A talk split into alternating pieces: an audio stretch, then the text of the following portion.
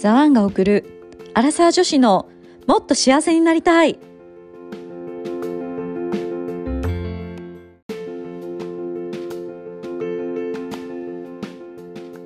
こんにちはザワンのさやかとゆうりです。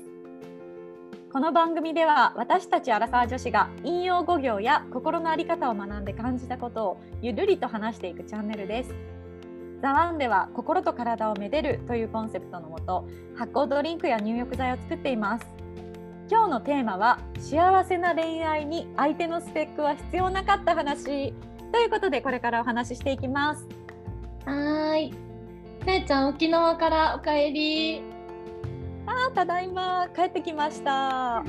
ちょうど昨日まで沖縄に行ってたもんね。そう楽しくね過ごさせていただいたんでこれから仕事を頑張ろうと思います。インスタで写真を上げてたと思うんだけど、すっごいさやちゃんが幸せそうな顔してて、私まですっごい幸せな気持ちになった。ありがとう優しい。彼と行ってきたんだよね、今回は。そうパートナーと一緒に行ってきていろんなね経験をして楽しかったなって思ってます。今まであの別の人と付き合ってた時に行った時の旅行と比べて、今回はなんか変わったなって思うこととかあった？そうだね。過去の恋愛ではこんな幸せだなって感覚で過ごせてたことってあんまりなかったなと思ってっていうのも私結構スペックとかで彼氏とか選ぶこと多かったんだよね昔。うんうん。そうゆうりは知ってると思うけど。でただまあそういう人たちとこう旅行って言っても全然今とは満足感が違うなと思ってうん。例えば一般的にいいって言われるような方とお付き合いしてて今まで行ったことのないところに連れて行ってもらって味わったことのない経験とかをさせてもらえるんだけどうんもちろんそういう経験することっていう新しい経験っていう楽しさとかはすごいあったけど彼と一緒にいて幸せだなっていう感覚って本当になくって連れて行ってくれるから一緒に行って新しい経験をしてるっていうのはそうなんだけど一人で行ってもあんまり変わらない感覚だったんだよね。ああそうなんだ。それが今は今回は一緒にいることが幸せでそれに相まって場所の幸せっていうのもあってすごいほっこりした気分で過ごせてた。うーんそっかそっか。じゃあ結構一般的にはこうみんなが羨ましがるような人と羨ましがるような場所に泊まったりとか行ったりとかしてたけどあんまり自分は彼と一緒にいても楽しいって感じなかったりとか幸せって過去は思えない感じだったんだね。そう本当にそうだった。今考えたら彼と一緒にいても一人で行ってもその新しい場所に行ったら幸せだよねっていうことをやってたから、その人と一緒にいる理由がない恋愛してたなと思って。パワーワード。逆にゆうりはどんな感じだった？そうだね。私は逆パターンで相手のことはすごい好きで一緒にいること一緒にいる時は幸せなんだけどなんか心が満たされなかったりこうメールが途切れたりしてると、今何してるのかなってこうちょっと寂しくなったりとかちょっとうんうんこう依存気味みたいなそういう恋愛したことがあったかな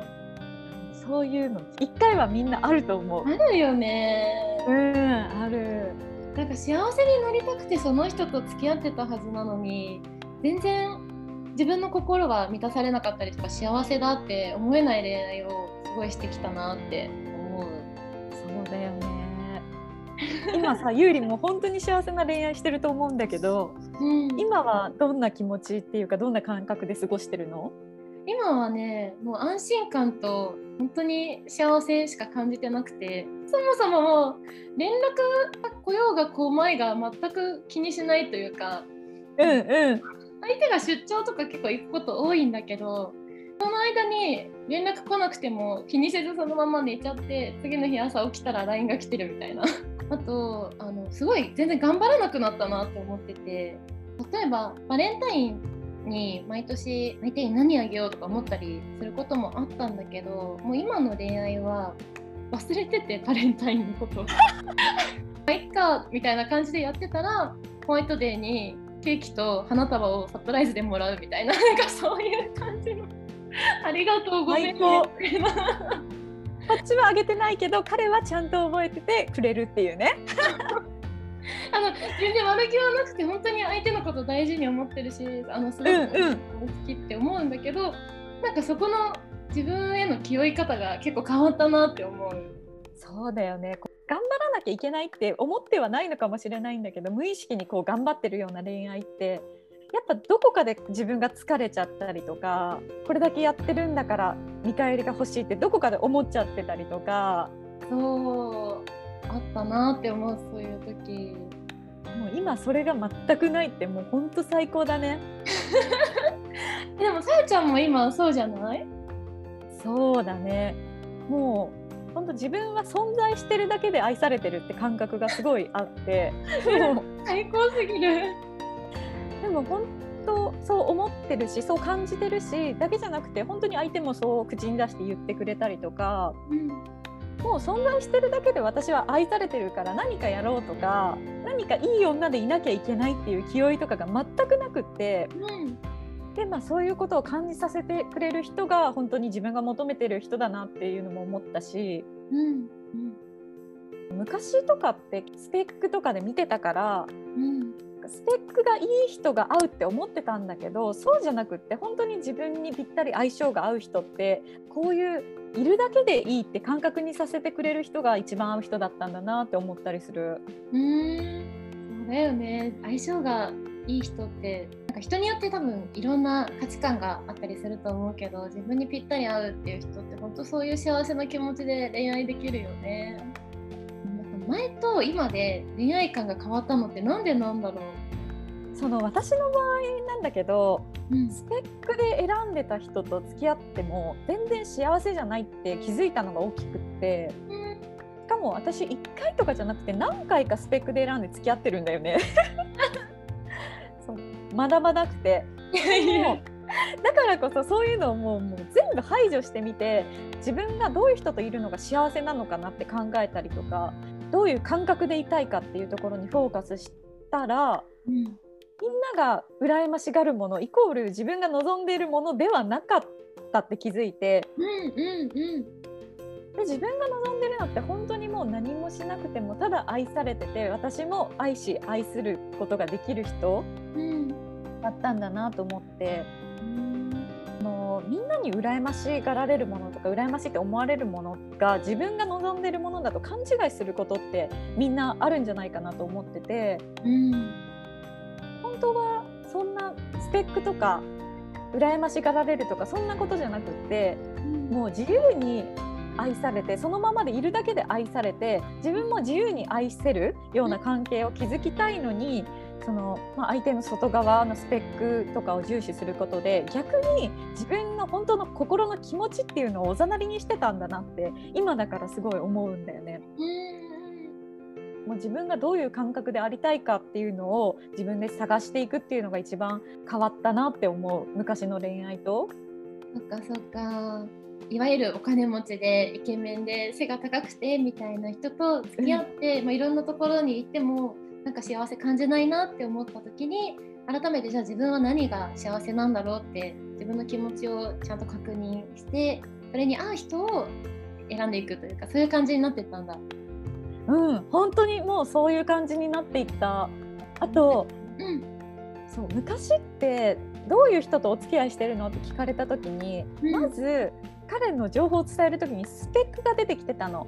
こういうなんて言うんだろう会社の社長でとか、うん、こういう学歴でとかそういうのが出てきてたんだけど、うん、そのスペックが最初に出てくる時点でその外側のスペックに恋してるなっていうのをすごい感じて。す ごい面白いそれ。恋愛ってそんなスペックに恋するもんじゃないのに内側でどう感じるかとか自分の感覚が一番大切なのに、うん、そもそも自分自身がそれを求めずに恋愛してたからそれは幸せになれないよなって今ならすごい思う。あそうだよねスペックと付き合っても心動かないよね。え逆にゆうりはどう変わった？昔の恋愛と比べて。なんか昔の恋愛はすごい自己犠牲的だったなと思ってて、うん、相手のスケジュールに全部自分のスケジュールが合うように設定していたりとか相手の好みになるようにちょっとダイエットを頑張るとかなんかメイクを変えてみる服装を変えてみるとか、うんうん、相手を軸にして相手がどう思うか相手にとってどんな自分がいいかっていう考えで自分をこう変えていくことをすごい頑張ってたなって思うんだけどなんかそれってそのままの今の自分じゃ愛されないって思ってたからこそやってた行動だなって思ってて。あなるほど。そう。その当時は自分のことをいいって多分思えなくて自分で。だから変わらなきゃとか自分が相手に合わせなきゃとかそういう自己犠牲的な恋愛をしていくんだけど自分自身は苦しいままだから結果的に好きな人と一緒にいる時間は楽しいんだけど総合的に見て不安な時間の方が大きくて幸せを感じられない状態が続くみたいな、そんな感じだったなって振り返ってて思ってて、うんうん、そこからもう何になる必要もないありのままの自分で私はいいんだっていう風にもうちょっと思考を変えていったりとかそもそもその幸せな恋愛をすることっていうのを、まあ、自分に許可したんだよね。あの許可したって何それって感じかもしれないんだけどちょっとこう不幸なというか悲しい恋愛ソングばっかり聴いてたから なんかそれを変えるとか。ハッピーなソングに変えるんだね。マインドをねそういう風に変えていった時にご縁があった人とあのすごく自分にとって居心地がいい関係を築けていけて結果的にその恋愛を通して自分のことを好きになることができたなってすごく今は思ってて。えー、面白い。確かになんかこう幸せな恋愛を許可することって、うん、意外と難しいなって思ってて、うん、やっぱりこう失恋ソングとかってこう感情移入しやすかったりとか、うん、そういう映画とかも結構こう感情が動きやすかったりとかするから、うん、無意識に自分でそういうのをちょっと求めてしまったりとかあるのかなって思った。うん、そうだね。そういう映画を見たりとか音楽聴いたりっていうのでそういう気持ちに浸ってるとなんかだんだんそれそういう気持ちである自分が当たり前みたいになってきちゃって結構危ないなって今振り返って思う。ね、その学生時代のこうもうね上下が激しいジェットコースターみたいな恋愛だったらそれも楽しいと思うんだけどそうそうそうアラサー女子には必要ないんじゃないかって私は思うんだよね。いやそうだね全く同意です。ね本当に昔はそれは楽しかったんだよね。うん、それはそれで必要な経験だったんだけど。そうゆりと私に共通してるなって思ったのが、やっぱありのままの自分を許可できるその何もしない自分とかも全部可愛いって自分で思えるっていう状態になることが大切なのかなって思って、うん、その自分のことを自分で認めてあげてもまるっと愛してあげるとかまるっと全部可愛いって思えるっていう状態になったら、うん、そう思ってくれる人が目の前に現れてより自分のことを好きになれたりすると思うし、うん、あと、まあ、私の場合とかだったらスペックって外側ばっか見てたけどじゃなくってもっと自分の内側の声を聞いてあげるっていうことも結構いい恋愛には大切なのかなって思った。うんそうだね。ちなみにさやちゃんはスペックで相手を選ぶっていうところからどうやって自分の気持ちに気づいていく方向に変えていったの？自分のことそうだね。スペックが高いって一般的に言われるような人とお付き合いして幸せになれなかったから、うん、だからもうそこに答えはないよねって気づいたのが一つなんだけどあとそのスペックで選んでると相手もそういう人が寄ってくるなって思ってて。あうんうんうん。自分が外側で見てると相手も外側で見てるしそれは結局心と心で愛し愛する恋愛ができないんだよね。互いにそういうところで見てるからやっぱりちょっとお互い冷たさみたいなのをきっと感じてしまうんだろうなって思って。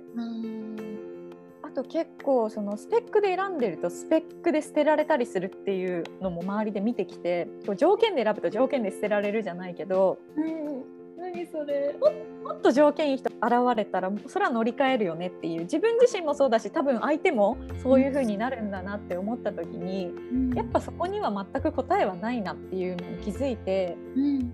だとしたらもっとこう愛し愛される、うん。それがもう心地いいような恋愛をするには自分の気持ちとうん。か自分の心から求めてる人うん。とお付き合いするしか幸せになる方法ってないんだなって思ったんだよね。あーじゃあ一旦もうゼロベースにしてこの人といるとまあ自分の心が動くな動かないなとかそういう軸で判断していくっていう感じなのかな。そうゼロベースにしたそれこそ瞑想とかやってたからゼロベースにな戻りやすかったっていうのはあるんだけどじゃあ、まあ、結論幸せな恋愛にはもう一旦自分の価値観を周りの一般的な社会通念とかを排除してもう本当にゼロベースにして自分が心動く相手を選ぶことだったりとか、まあ、自分に幸せな恋愛をすることを許可してあげて、まあ、自分のありのままの自分も許可してあげるみたいなところが必要なのかな。そう思います。ゆうりさはい自分に幸せな恋愛をすることを許可したって言ってたじゃん。うんそれって具体的にどんなことをしたとかあるの？の人と一緒にいても自分が幸せを感じないなって思う人とは会わないとかうんうんことをやめる関係をやめるとかなんか無理しなきゃいけないなって思う相手と無理やりなんか恋愛関係になろうとしないとか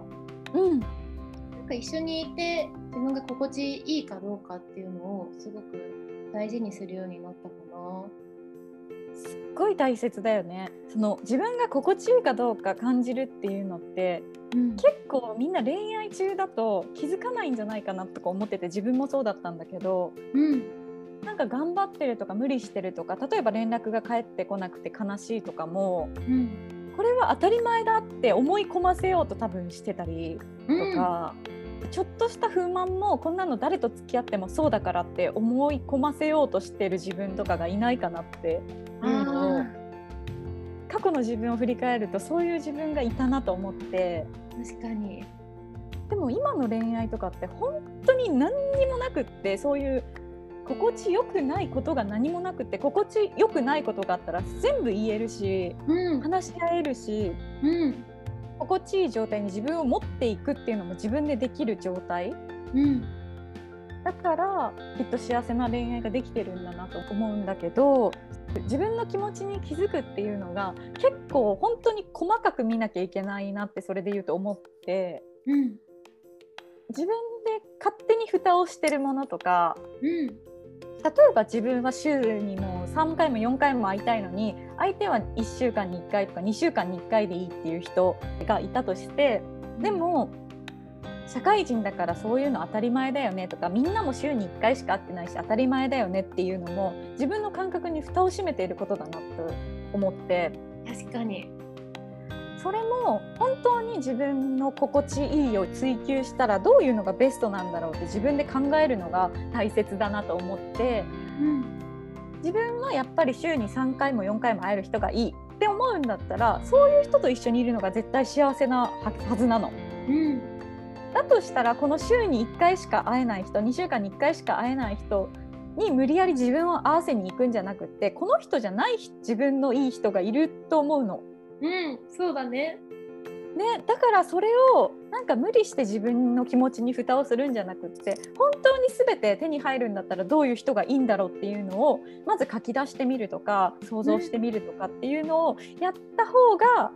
そのスペックとか上辺で書くんじゃなくって自分の気持ちが心地いいって感じるのはどういう人なんだろうっていう基準で書き出してじゃあそういう人を探そうとか自然にそういう人が現れたりとかそういう流れでいい恋愛ってできていくのかなって思った。確かに今言われて思ったけど私も書き出してた。そうだよね結構それ振り返ったら本当にそういう人が今お付き合いしてる人だったりとか結婚してる人だったりするなと思うんだけどどいやもうまさにそう本当にそう。うでもそれって面白いのがそのスペックだけで例えば年収いくら以上どういうところに住んでてとか上辺だけ書いたんだとあんまりそういうことが起こらないなと思ってて。そうだね。それが本当の自分の心から望む望みだったら、うん。そういうことも現れると思うんだけどうん。自分の心地よさを追求してない人から誰かから見たいいって思われる像とか例えば自分のね両親がいいって思う人とか友達に羨ましがられるような人とかそういう目線で選んでると結局そういう人が現れたとしてもうまくいかないし自分が幸せって感じないから徹底的に自分の気持ちが心地いいって感じるような人を書き出してみるっていうのはすごいいいかもしれない。そうだね。絶対そこはあのスペックを書くんじゃなくて自分がどういう気持ちになりたいかどういう気持ちでいる出会いが幸せかっていうのを書くのが一番いいなって思った。素晴らしい。本当そうだね。それが一番いいと思うな私も。私結構そういうことを書いてたなって思うね昔のなんかメモ帳とかに書いてたんだけど振り返ったらそういうこと書いてたなって思いながら、うんうん、で本当にそういう気持ちになれる人が自然に現れてきたりとか出会いがあったりとかするから面白いなって思う。そうだね本当に世間一般的に言われてることとか自分の思い込みっていうのを取っ払って自分がどういう人と一緒にいたいかっていうのを考えていくのが一番近道かなっていう気がする。本当だね。本当そうだね。えちなみにゆうりはどんなこと書いてたの？私は一緒にいて安心する人とかとにかくもう平和平和にいられる人とか、まあ、愛し愛されるとかもそうだし、うん、なんかもう安心して一緒にいられる人っていうのが一番いいなって思ってた。もうまさにそういう人だよね今のパートナーは。あそうだね、うん、素敵ちなみに過去スペックを重視してたさやちゃんはどんなこと書いてたの、うん、その後。長野に住んでたんだけどあの東京に帰ってくるってタイミングで一緒に同棲できる人って書いてたんだよね。そうなんだすごいね。そうそういうのとかもあのずっと長く一緒にいれる人がいいからとか愛されるのが私幸せって感じる人なんだけど、うん、そういうふうにも毎日愛の言葉をささやいてくれる人とか。とかあと愛し愛されるの愛しっていうところも愛されてるっていう絶対的な安心感がないと私って自分からこうすごい好き好きってならないタイプなんだけど、うん、まあ、圧倒的な愛を感じるから自分自身もこう自由に愛せるっていうすごい好きっていう時もそれを全力で表現できるような人がいいって書いてたらもうそういうのも確かに今の人はそうだと思う。えー、すごい。でも確かにそうだね。2人の雰囲気そんな感じだよね。スペックって後付けというか、うん、要素であって必須なものじゃないというか、あってもなくてもどっちでもいいってならない？あ本当にそう。例えばスペックとかじゃなくって一緒にすごい素敵なホテルに泊まれる人とかそれでもいいいいわけじゃん。あそうだね。うんうんうん。そうそれってなんかスペックでいくらいくら以上でとかそうなんかそういうのは関係なくってそこのさ価値観が合う人みたいなところだよね。自分がいいって思うものを相手もいいって思ってくれるようなそういう価値観だったりとかそこがずれてるとそれって叶わないよね。うん、本当にそう思う。結論幸せな恋愛には自分の価値観で自分の心地よさを重視して相手を選ぶことっていうのと自分に幸せな恋愛をするっていうことだったり自分自身を許してあげるっていうところが必要なのかな。うん本当にそう思うな。